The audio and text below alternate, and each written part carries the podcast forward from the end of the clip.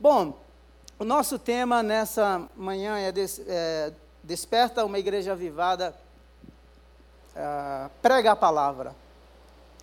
Eu sei que quando nós, uh, nós, nós, quando eu uso ou quando eu menciono Desperta uma igreja avivada, prega a palavra, eu sei que o que vem imediatamente na sua cabeça é compartilhar o evangelho, mas que evangelho é esse? Tá bom? É, eu quero mostrar para você ao longo dos anos, em, pelo menos em dois slides, como que o cristianismo, o número de cristãos tem crescido ao longo dos anos. Por favor, próximo. Olha só, no ano 100 haviam 360 não crentes para um crente. Uh, no ano 1000 haviam 270 não crentes para um crente. Tá? No ano 1500, haviam 85 não crentes para um crente.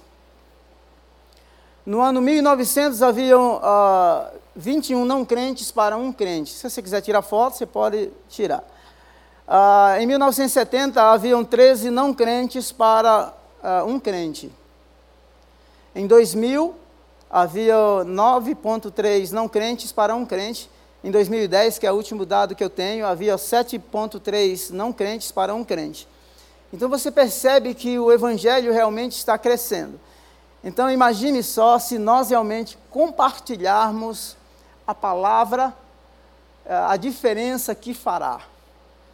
Tá bom? O próximo, por gentileza. Essa é uma pesquisa feita pelo Instituto Hagai. É, como que as pessoas realmente se convertem? É, é, é, engraçado que é investido muito dinheiro em programas de TV, mas somente 1,1% das pessoas se convertem por meio de programas de TV. Filmes, 1,1%. Bíblia, 1,8%. Literatura, 1,7%. Sermões, sermões. Quantos sermões eu prego aqui no domingo? é, 2,4%. Rádio, 2,9%. Ah, trabalho pessoal do pastor, vocês vão nos dar conta amanhã, segunda-feira? Não, 2,9. Cruzada evangelística, 4,4. Amigos, escutou aí? Amigos, olha só, quase 30%, 29,9%. Parentes, olha só, 50%, 49,7%. Outros meios, 2,1%. Qual é a conclusão? A grande maioria vem para Jesus Cristo por meio de um relacionamento. 29,9%. 30% vamos arredondar. E por meio dos parentes, é, 49,7%. Você vê a importância que tem o relacionamento e a convivência com, a, com as pessoas. Eu, eu, eu, eu é, acho que uma das mensagens que eu preguei aqui, o tema era como Deus responde a um mundo fragmentado, e eu fiz uma pergunta assim: quantas pessoas precisam de ferramentas para evangelizar? Aí os crentes, todos eles levantaram as mãos. Eu não vou fazer essa pergunta para você nessa manhã. Aí eu fiz a segunda pergunta. Qual foi a época, o momento da sua vida que você ganhou mais pessoas para Jesus? Não foi quando você tinha tantas ferramentas, mas quando você tinha realmente relacionamentos com pessoas não crentes. Ou quando você se tornou, vamos dizer assim, quando você realmente teve uma experiência profunda de conversão e de transformação com Deus, você sabia que aquilo precisava ser compartilhado para os seus amigos. Então, daí depois a gente parece que vai se distanciando, não é? Há duas semanas atrás, é, daqui a pouco eu vou entrar no texto bíblico, tá bom? Mas foi uma, eu tive uma experiência fantástica, foi, foi muito legal. Eu faço parte, eu sou inscrito num clube, né, é um clube público, ali no Ipiranga, e eu até comprei uma cadeirinha de praia. Às vezes eu acho engraçado, eu vou na rua com a cadeirinha da praia, com a mochilinha nas costas. e aí eu cheguei no clube, né, coloquei a minha cadeira, e às vezes eu vou tomar um sol, às vezes é uma hora. Segunda-feira eles fazem a manutenção, mas mesmo assim eu pego um livro, vou para lá e. Bom, cheguei nesse dia lá, quando eu coloquei a cadeira, uma senhora veio, se aproximou de mim e falou assim: Onde você conseguiu essa cadeira? Aí eu falei, essa cadeira assim, ela é minha, não é? E eu nem sabia, na verdade, que no clube tinha cadeiras. É, quer dizer, quando eu comprei a minha, eu não sabia. E eu até eu, eu falei algumas vezes, eu falei assim, nossa, um lugar maravilhoso desse, uma piscina enorme. Nossa, não tem uma estrutura legal e tal. E depois eu fiquei sabendo que tinha as cadeiras e eu comprei a minha e eu quero a minha mesmo. Tá bom? eu quero usar a minha. E eu, é, é, eu vou, a razão melhor de ter comprado a minha cadeira você vai ouvir agora. E aí ela perguntou assim: onde você conseguiu? Eu falei assim: essa aqui é minha, mas se a senhora for ali conversar com o pessoal, eh, os bombeiros, não é, os seguranças, eles vão te dar, dar para a senhora todas as, as orientações. Quando eu falei isso, ela começou a andar e ela falou assim: eu vou usar um nome é, fictício. Ela falou assim: o meu nome é Julia. Não, melhor, eu vou usar o nome verdadeiro para você entender a história. Ela falou assim: O meu nome é Ana. Quando ela falou, meu nome é Ana, eu falei assim: A senhora sabia que na Bíblia tem uma das histórias mais lindas sobre Ana? Ela parou. Ela voltou. Aí eu falei assim: Olha, se a senhora ler os três primeiros capítulos da Bíblia, de 1 Samuel, a senhora vai ficar maravilhada. Porque a história é linda. Aí ela falou assim: Olha, eu não gosto de crente. Eu não disse que era crente. Eu só falei da história. Eu não gosto de crente porque se eu chamar os crentes para eles irem na minha, no lugar onde eu vou, eu não vou falar o nome, eles não vão e eles querem que a gente, todo mundo vá lá para a igreja deles. Então não gosto de crente. E ela completou dizendo assim, porque eles são todos iguais. Aí quando ela falou, eles são todos iguais, eu falei para ela assim, muito tranquilo, irmãos, tranquilíssimo. Eu falei para ela assim, por que, que a senhora acha que todos são iguais? Quando eu falei assim, por que, que a senhora acha que todos são iguais? Ela fez assim. Ela falou assim: Você é crente? Eu geralmente não falo que sou pastor, mas só para chocar mais. Eu falei assim: Eu sou pastor da igreja batista. Aí ela Aí ela falou assim: Olha, eu sou, eu sou uma professora de filosofia. E aí ela foi para o lado da filosofia e eu fui atrás. Deixa ela me levar. Irmãos, foi uma coisa assim fantástica, porque ela entrou numa série de assuntos e de temas e, e, e tal, para encurtar a história. É, ela falou assim: Olha, é o seguinte, eu vou pegar a cadeira e venho ficar aqui com você. Essa mulher ficou três horas, nós ficamos três horas. E tinha um sobrinho dela que estava dentro da piscina. E o sobrinho tentava atrapalhar a nossa conversa. E ela falava assim: Menino, fique tranquilo aí, que não é todo dia que a gente encontra uma pessoa como Samuel para conversar. Olha só, eu não sei se a Ana se converteu, não é? mas uma semente eu plantei no coração daquela senhora. E daquele ambiente de repulsa, sabe como que terminou a conversa? A Ana compartilhando as dores e as aflições do coração dela. Uma conversa trivial, banal, não é? é, é sem eu querer me defender como líder, como pastor ou como evangélico, porque ela só veio dando bordoada, né?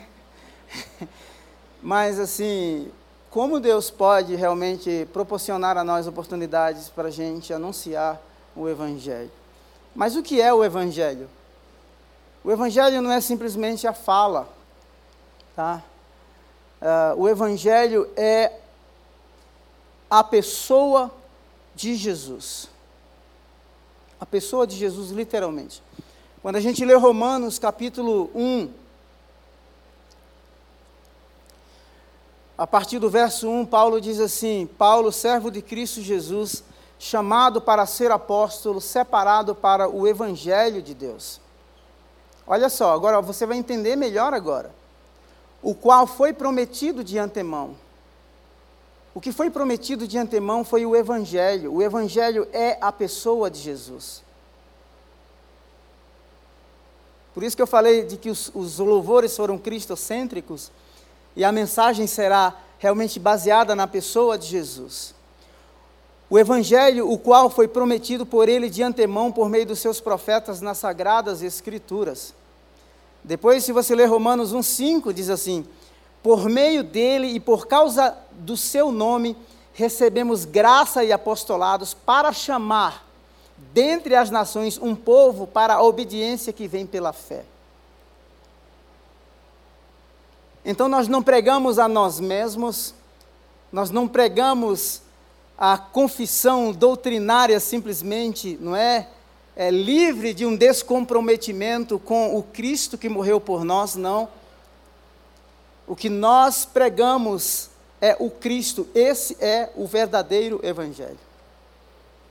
E você vai entender daqui a pouquinho, é, você vai entenderá melhor. Romanos 1,14 diz assim: Sou devedor tanto a gregos como a bárbaros. É interessante nós pensarmos aqui que o Evangelho ele tem um escopo global. Por quê? Grego era o berço do intelectualismo, da filosofia, do conhecimento. Os bárbaros, quando invadiam Roma, eram um povo totalmente iletrado. Então veja só que o Evangelho é para todos. E nós temos que proporcionar a todos os homens e mulheres em todos os lugares que Cristo seja realmente proclamado. Que o Evangelho seja realmente uh, anunciado. Tanto a sábios como a ignorantes. 1,16 Não me envergonho do Evangelho, porque é o poder de Deus para a salvação de todo aquele que crê. Não me envergonho. Se você ler é, Mateus 10, 32 e 33, diz assim: Quem, pois, me confessar diante dos homens, eu o confessarei diante do meu Pai que está nos céus. Quem me negar diante dos homens, eu o negarei diante do meu Pai que está nos céus. Quem me confessar e quem me negar, o Evangelho precisa realmente ser proclamado. Então, quando a gente fala de Evangelho que se tornou palavra, por isso nós, nós pregamos a palavra, porque o Evangelho, ou o mistério que estava oculto, ou o Verbo, não é, tomou a forma humana.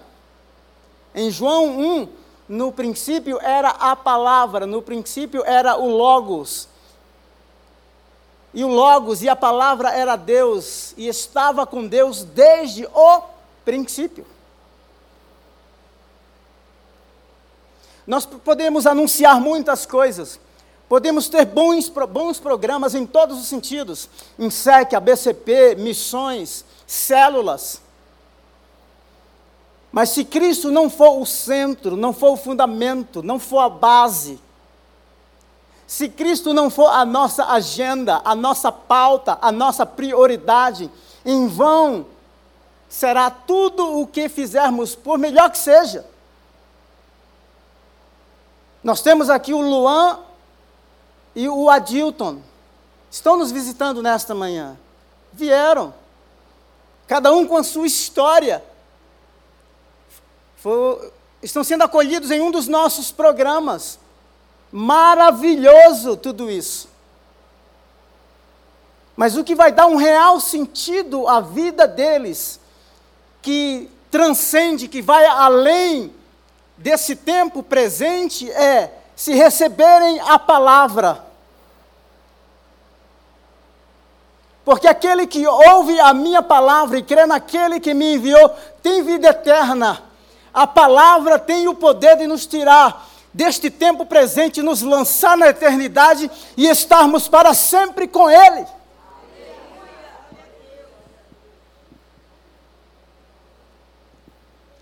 Pregue Jesus de maneira absoluta e exclusiva. 1 Coríntios 1,23 Nós, porém, pregamos a Cristo crucificado. Paulo aqui, ele está, posso dizer uma coisa para você? Ele está rasgando o verbo.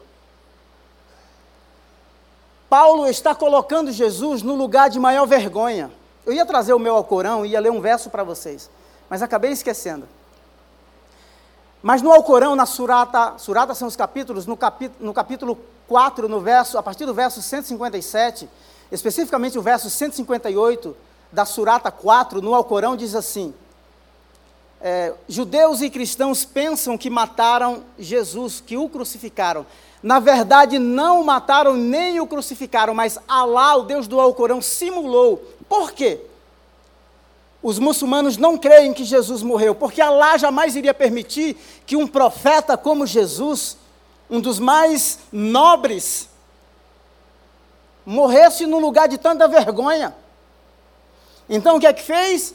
Allah simulou uma morte, levou Jesus para a cruz, por isso que na escatologia islâmica ele um dia vai voltar, e colocou uma outra pessoa no lugar de Jesus. Allah simulou a morte. Que Deus é esse que simula? Que Deus é esse que engana? Por quê? Porque morrer na cruz era um lugar de vergonha. E Paulo está dizendo aqui: pregamos a Cristo e este crucificado. Na teologia judaica, a mesma coisa. O redentor de Israel, o redentor das nações, aquele que veio, uh, o Messias que viria na, na concepção judaica, viria para estabelecer um reino terreno, desbancar todo o poder de Roma expulsar os inimigos e reinar a partir de Jerusalém. Pelo contrário, ele morre numa cruz. Lembra daquele diálogo no caminho de Emaús? Aqueles dois discípulos frustrados, eles dizem assim: Olha, nós pensávamos, todo mundo choroso, nós pensávamos que, pensávamos que ele iria redimir Israel. Frustração, decepção, porque eles jamais esperavam que o Messias morresse no lugar de vergonha, que fosse executado numa cruz. E Paulo escancara o negócio, rasga o verbo e diz assim: Nós, porém, pregamos a Cristo crucificado, o qual é escândalo. E é um escândalo mesmo escândalo para os judeus, escândalo para, na teologia islâmica, porque Allah jamais permitiria isso, porque Yahvé jamais permitiria isso. E é escândalo para os judeus e loucura para os gentios. 1 Coríntios capítulo 1, 30, é porém, por iniciativa deles, que vocês estão em Cristo, qual se tornou sabedoria de Deus. Ele foi crucificado, mas ele não permaneceu. A sabedoria de Deus é a maior expressão de Deus na pessoa de Jesus Cristo para a salvação da humanidade. Aprove Deus salvar a humanidade pela loucura do Evangelho, pelo escândalo da cruz. Aprove Ele fazer isso. Ele foi crucificado, mas a cruz não deteve, ele foi sepultado, a tumba não o reteve. Deus o ressuscitou ao terceiro dia e Paulo vai dizer em 1 Coríntios, no capítulo 15: se ele não ressuscitou, é vã a nossa pregação. Tremendo isso. Desperta uma igreja avivada, prega a palavra, o Logos de Deus.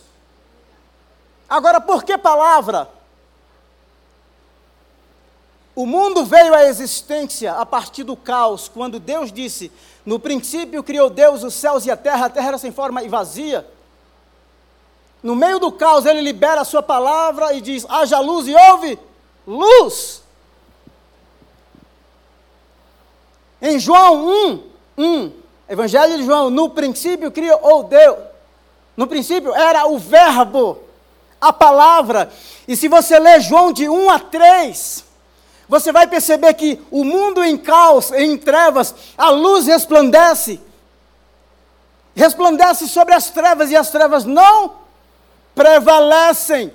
É a palavra que dá ordem ao caos no Novo Testamento. É por meio da palavra que a humanidade é recriada e é refeita na pessoa de Jesus. O Deus que estava distante, agora nós não podemos simplesmente ouvi-lo através dos profetas. O Verbo se faz carne e habita entre nós. E vimos a sua glória, como a glória do unigênito do Pai, cheio de graça e de verdade. Oh glória! É, porém, por iniciativa de você, por iniciativa dele, é, porém, por iniciativa de Deus, que vocês estão em Cristo, qual se tornou sabedoria de Deus para nós, isto é, justiça, santidade e redenção. 1 Coríntios 2,2, olha só aqui. Pois decidi nada saber entre vocês, a não ser Cristo e este crucificado. É a mensagem da crucificação que é a maior expressão do amor de Deus para a humanidade, porque Deus amou o mundo de tal maneira que deu o seu único filho para que todo aquele que nele crê não morra, não pereça, mas tenha vida eterna.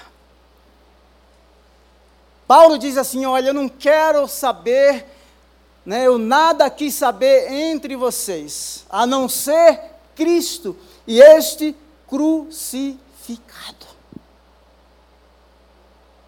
Nós podemos ter muitas coisas.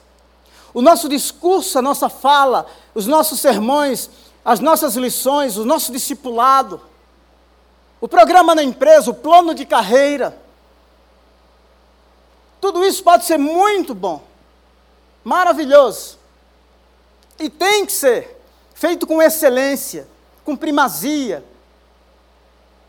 Mas se Cristo não for o fundamento, se todas essas coisas não forem redimidas ou estiverem todas elas permeadas pela graça do Senhor, em vão será. Podemos ter sucesso em tudo, mas continuar com uma vida vazia, sem sentido, sem propósito, porque o real propósito está na cruz. Porque é nela. Por isso que Paulo vai dizer: já não vivo eu, mas Cristo vive em minha vida, que vivo na carne, vivo-a na fé do Filho de Deus, o qual a, a si mesmo se entregou por mim. Cru, a cruz é o lugar onde eu morro. Romanos 6, com ele eu fui sepultado, com ele eu fui crucificado. Com ele Nele todos os meus pecados foram perdoados e pagos. Mas se com Ele eu sofro, com Ele eu reinarei. Acho que não vou conseguir pregar nenhum texto da minha mensagem, mas vou para lá, hein?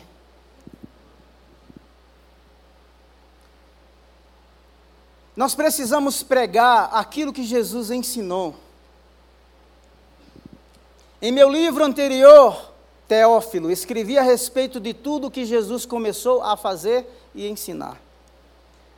É engraçado que a gente quer ensino e não fazer. O, o, o negócio aqui é inverso. Tudo aquilo que ele fez e ensinou. Obviamente que Jesus usava as duas metodologias. Ele ensinava e fazia, e ele fazia e ensinava. Ou ensinava fazendo e vice-versa. Irmãos, às vezes eu acho que nós somos muito teóricos. Eu não sei se você levasse assim uma, uma bordoada como a Ana deu em Mila na piscina, né? Sem saber quem era. Às vezes você vai apanhar sem saber. É ou não é? Você vai ouvir críticas. E ela, e eu achei engraçado a reação, né, a linguagem corporal dela, quando eu falei assim, mas é, é, por que, que a senhora acha que todos são iguais? Ela, você é? Sou. Sou pastor da igreja batista. Eu geralmente não falo, vai para chocar, para o drama se tornar, não é? Então veja só, que nós, em, muitas, em muitos casos, nós vamos receber críticas. Eu já fui, há uns anos atrás, eu fui alugar uma casa para uma família de uh, refugiados, e quando eu falei que eu era pastor, né, somos de uma igreja, a, a, a, o pessoal da imobiliária falou assim: não, nós não alugamos para igrejas. Ridículo isso. Agora, ao contrário, quando eu saí daqui do prédio de Vila Mariana, que eu morava, o, o João, um engenheiro, eu dei, eu dei o, é, o, avisei para ele que eu iria sair, esse era janeiro, aí depois eu prorroguei para fevereiro e eu falei assim, ó, me desculpa se eu vou causar algum problema para você, porque eu falei que era janeiro e eu ainda não consegui o lugar e etc. E depois nós conseguimos no Ipiranga. Sabe o que o João falou? O João falou assim: Você está aqui há sete anos, você nunca me deu uma dor de cabeça. Você está aqui há sete anos, vocês nunca atrasaram o aluguel um dia. Samuel, você fica o tempo que você quiser, não se preocupe com isso.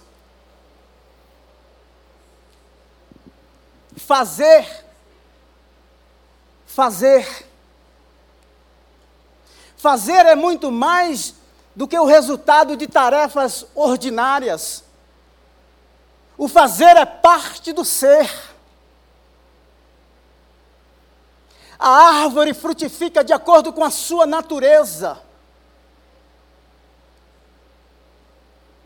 Então veja só, que esse evangelho vai além da parte estética, ele vem para revolucionar os nossos corações, para mudar a nossa natureza. Jesus, como, quando chamou os discípulos, em Mateus 4, venham que eu vou fazer de vocês pescadores de homens, de vidas. Eu vou mudar a natureza da existência de vocês. Quando o Evangelho chega, uma revolução acontece, vai mexer em todas as nossas bases. O Evangelho vem para quebrar mesmo, para pôr nossa vida ao avesso.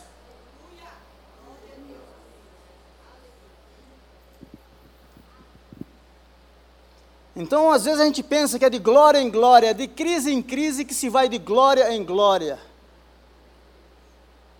Disse Pedro, olha só o que o Evangelho faz, em, Mateus, em Atos 3,6.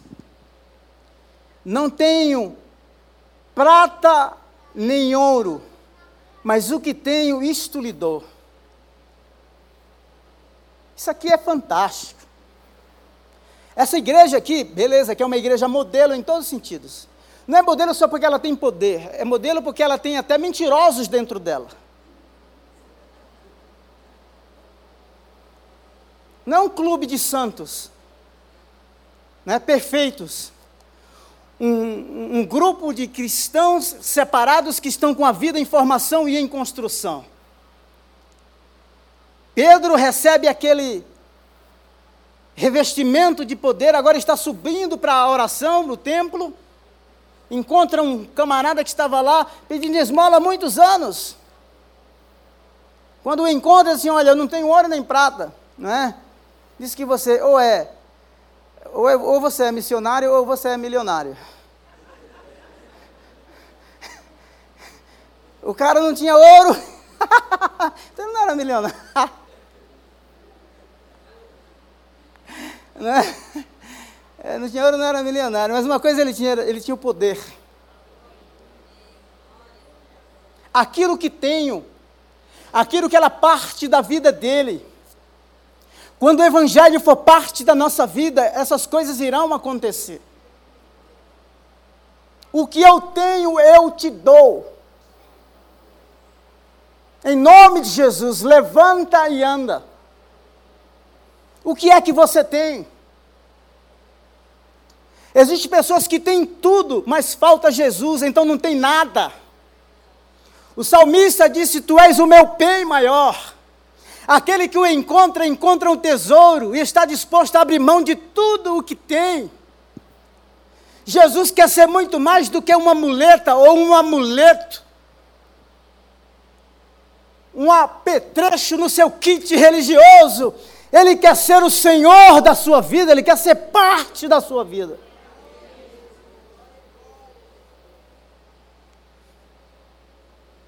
Ah, posso cantar uma coisa para você? Tem uma garotinha, uma asiática. Alguns dias atrás fui comprar um remédio, eu estou sentindo uma dor na minha cervical e eu fiz uma série de exames. Muitos anos, nunca tive lesão assim, né, grave. Mas esse negócio começou a me incomodar. Encontrei mais uma Ana na farmácia, mesma história. Mesma história. Ela pegou a receita, Ana, Ana, que história linda. Eu vou dar uma Bíblia para aquela moça. Vou, certamente vou dar uma Bíblia de presente para ela. Então veja só que quando Cristo é parte de nós, e nós somos dele, como as coisas fluem naturalmente. Porque o Logos, porque o Verbo, porque o Evangelho é parte de nós. E nós precisamos anunciá-lo, nós precisamos proclamá-lo. Entenda que a igreja, nós somos os guardiões da verdade. 1 Pedro, 2 Pedro 1,16, de fato, não seguimos fábulas, nós não seguimos fábulas engenhosamente inventadas, não. Quando lhes falamos a respeito do poder e da vinda do nosso Senhor Jesus Cristo, pelo contrário, nós fomos testemunhas oculares. Pena que não dá para falar sobre ah, os conceitos ou as heresias do primeiro ao quarto século que aconteceu não é, na, nos, nos, primeiros quatro séculos da história a, da igreja cristã sobre Jesus. Mas o que ele está dizendo assim, olha, o que nós anunciamos a vocês não é uma invenção, não é fruto da especulação humana, nós fomos testemunhas. Os nossos olhos viram, as nossas mãos tocaram, ele foi crucificado, morreu, mas ressuscitou nós fomos separados por Ele. Sabe uma coisa que mais me preocupa? Eu prefiro conversar com um muçulmano fundamentalista radical do que conversar com um, com um secularizado. Sabe o secularizado? Ah, eu encontrei uma vez perto do estado de Wembley, o cara falou assim: Olha, eu não sou judeu, não sou cristão, não sou ateu. Eu falei, cara, tu está perdido, tu não tem identidade. Eu já fui sola, de sola mesmo. Pá! Pelo menos ele vai dizer assim, o que é que esse cara está falando? Entende? Um dos maiores perigos na igreja cristã é quando nós nos tornamos religiosos. Evangélicos nominais. Há um crescimento dos evangélicos nominais. Indiferente com Cristo, com a sua mensagem. Será que a gente entende o preço que ele pagou? Será que nós nos, identificamos com essa dor? Será que nós nos apropriamos de que toda a justiça que recebemos foi por causa das injustiças que ele sofreu? O chamaram de glutão, de beberrão, príncipe dos demônios, filho de uma fulana, alguns, alguns historiadores dizem. Levado, coroado com uma coroa de espinho. Tudo isso por amor a mim e a você. Esse evangelho precisa ser proclamado, não importa o preço que você tenha que pagar.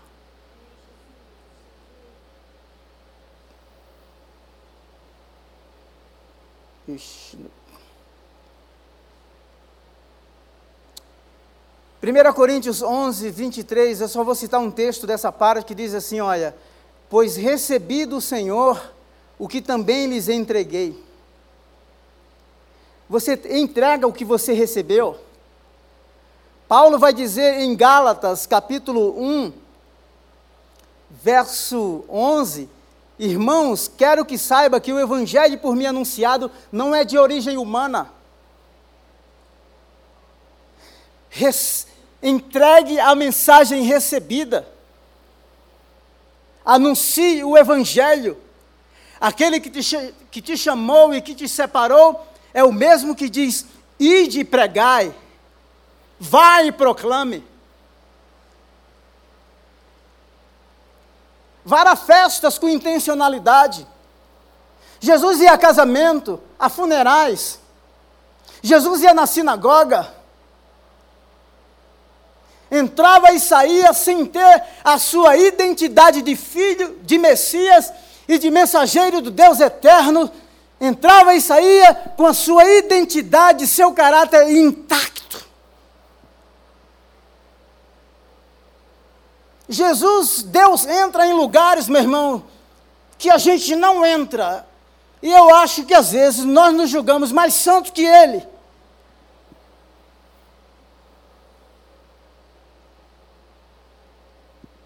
Sim ou não?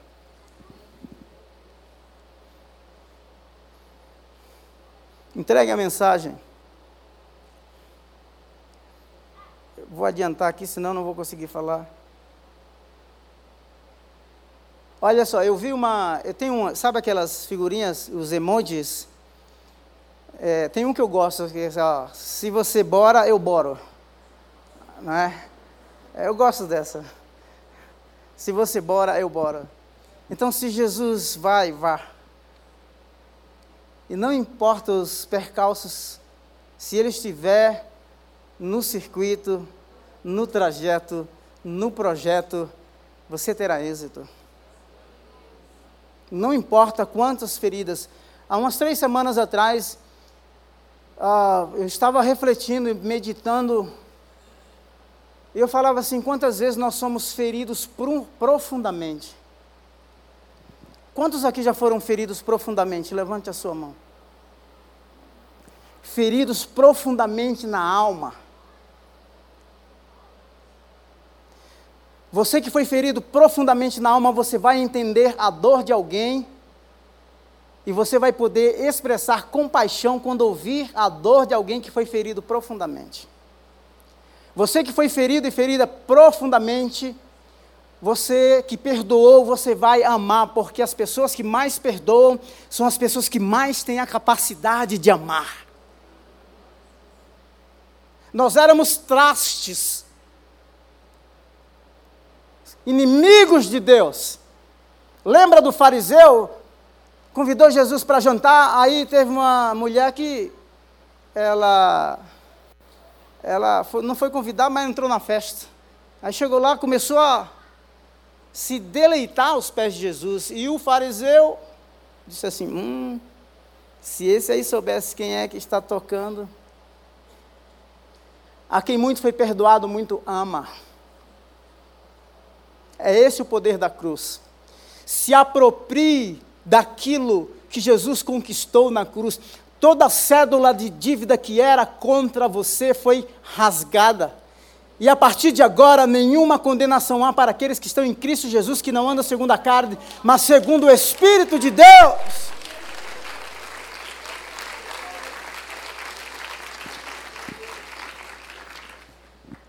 Vamos nos colocar em pé? que eu não vou conseguir. É... Você que está aqui pela primeira vez, você que nos escuta, às vezes primeira, segunda, né? Você que quer entregar, eu sou muito claro nesses momentos. Você que quer entregar a sua vida para Jesus nesta manhã, sabe? Você que você que entende que ele, o evangelho de Deus, na pessoa de Jesus Cristo, a boa notícia do coração de Deus para a humanidade. Aquele que veio e tomou o nosso lugar na cruz do Calvário. Você que quer entregar a vida para ele assim, não, eu quero seguir esse Jesus, que pagou o preço por mim. Aquele que veio e morreu para me dar salvação e vida eterna. Eu quero segui-lo e quero servi-lo. Se você está aqui ou você está nos ouvindo aí pela internet e quer fazer uma oração de entrega da sua vida, eu, eu gostaria que você levantasse a sua mão assim. Tem alguém aqui? Assim, não, eu ouvi essa mensagem, eu quero seguir esse Jesus. Tem alguém aqui na internet? Se tiver alguém na internet, você pode é, contatar o telefone que vai aparecer aí. E nós vamos é, entrar em contato contigo nós vamos conversar com você, queremos caminhar com você. Tem alguém que quer entregar a sua vida? Alguém que quer de repente se reconciliar com Cristo? Não? Então vamos orar. Pai, muito obrigado por essa manhã. Obrigado pelo Verbo que se fez carne. Obrigado porque a luz resplandeceu nas trevas e as trevas não prevaleceram, elas foram dissipadas. Obrigado porque o teu reino chegou. E onde o teu reino chega, chega um novo governo, chega uma nova vida, chega um novo estilo de vida. Eu abençoo aqui nesta manhã, Senhor, cada, cada família representada, cada vocação representada. Tu és aquele que não somente redime o nosso corpo, tu és aquele que redime a nossa história. Tu és aquele que ergue do pó e das cinzas o, o necessitado e o faz assentar entre os príncipes. Obrigado porque nós temos um novo nome, uma nova estampa, o selo do Espírito que diz que nós somos do Senhor e que tu és nosso. Senhor eterno, use esse, esses homens e mulheres que aqui estão como apóstolos do Senhor, como mensageiros e mensageiras do Senhor. Leve-os até as grandes corporações, as universidades, Deus, em nome de Jesus. E use-os com graça, com sabedoria, com ousadia, que sejam realmente testemunhas da luz, que tenham consciência plena da vida que receberam e que proclamem essa vida sem timidez. Dê a eles, a elas, ousadia no espírito. Senhor, Senhor, faça milagres. Talvez destituído de todo conhecimento, da habilidade de falar, mas nós podemos dizer, como Pedro: não tenho ouro, não tenho prata, mas o que tenho te dou. Que o Senhor seja essa mensagem viva, que o Senhor seja este tesouro maior sempre. Deus eterno, que, que, que abraçamos, que recebemos e que queremos fazê-lo conhecido. Em nome de Jesus, dar-nos uma semana abençoada, cheia da tua graça, do teu cuidado e do teu amor. Leve cada um, Senhor, para seus lares em paz. Amanhã, na segunda-feira, voltamos à rotina intensa de trabalho. Senhor eterno, traga as Anas até nós. Nos proporcione, Senhor, nos leve até elas. Nos proporcione conversas espirituais profundas, profundas e transformadoras. Conversas redentoras. Quanto sofrimento nos rodeia, quantas pessoas sofrendo quanta dor e sofrimento, e eu oro, Deus, em nome de Jesus, usa a nossa vida como canal de restauração, como canal de cura, de libertação, e de tal maneira que possamos orar como Jesus orou, dizendo: Porque o Espírito do Senhor está sobre mim, que o Espírito do Senhor venha sobre você, que Ele te unja para proclamar o Evangelho, para proclamar a boa notícia do Evangelho, para anunciar o ano aceitável do Senhor, para pregoar o ano do nosso Deus, para libertar os cativos em nome de Jesus. Que você sinta-se sempre enviado, enviada, respaldado e respaldada por aquele que te chamou e disse que estarei com vocês Estarei convosco todos os dias até a consumação dos séculos, em nome de Jesus. Amém. Deus te abençoe. Aplauda mais forte ao Senhor. Bendito seja o Cordeiro de Deus. Exaltado seja o Senhor. Te damos toda a honra, toda a glória e todo o louvor. Obrigado pelo teu amor derramado em nossos corações. Em nome de Jesus. Deus te abençoe. Deus te abençoe.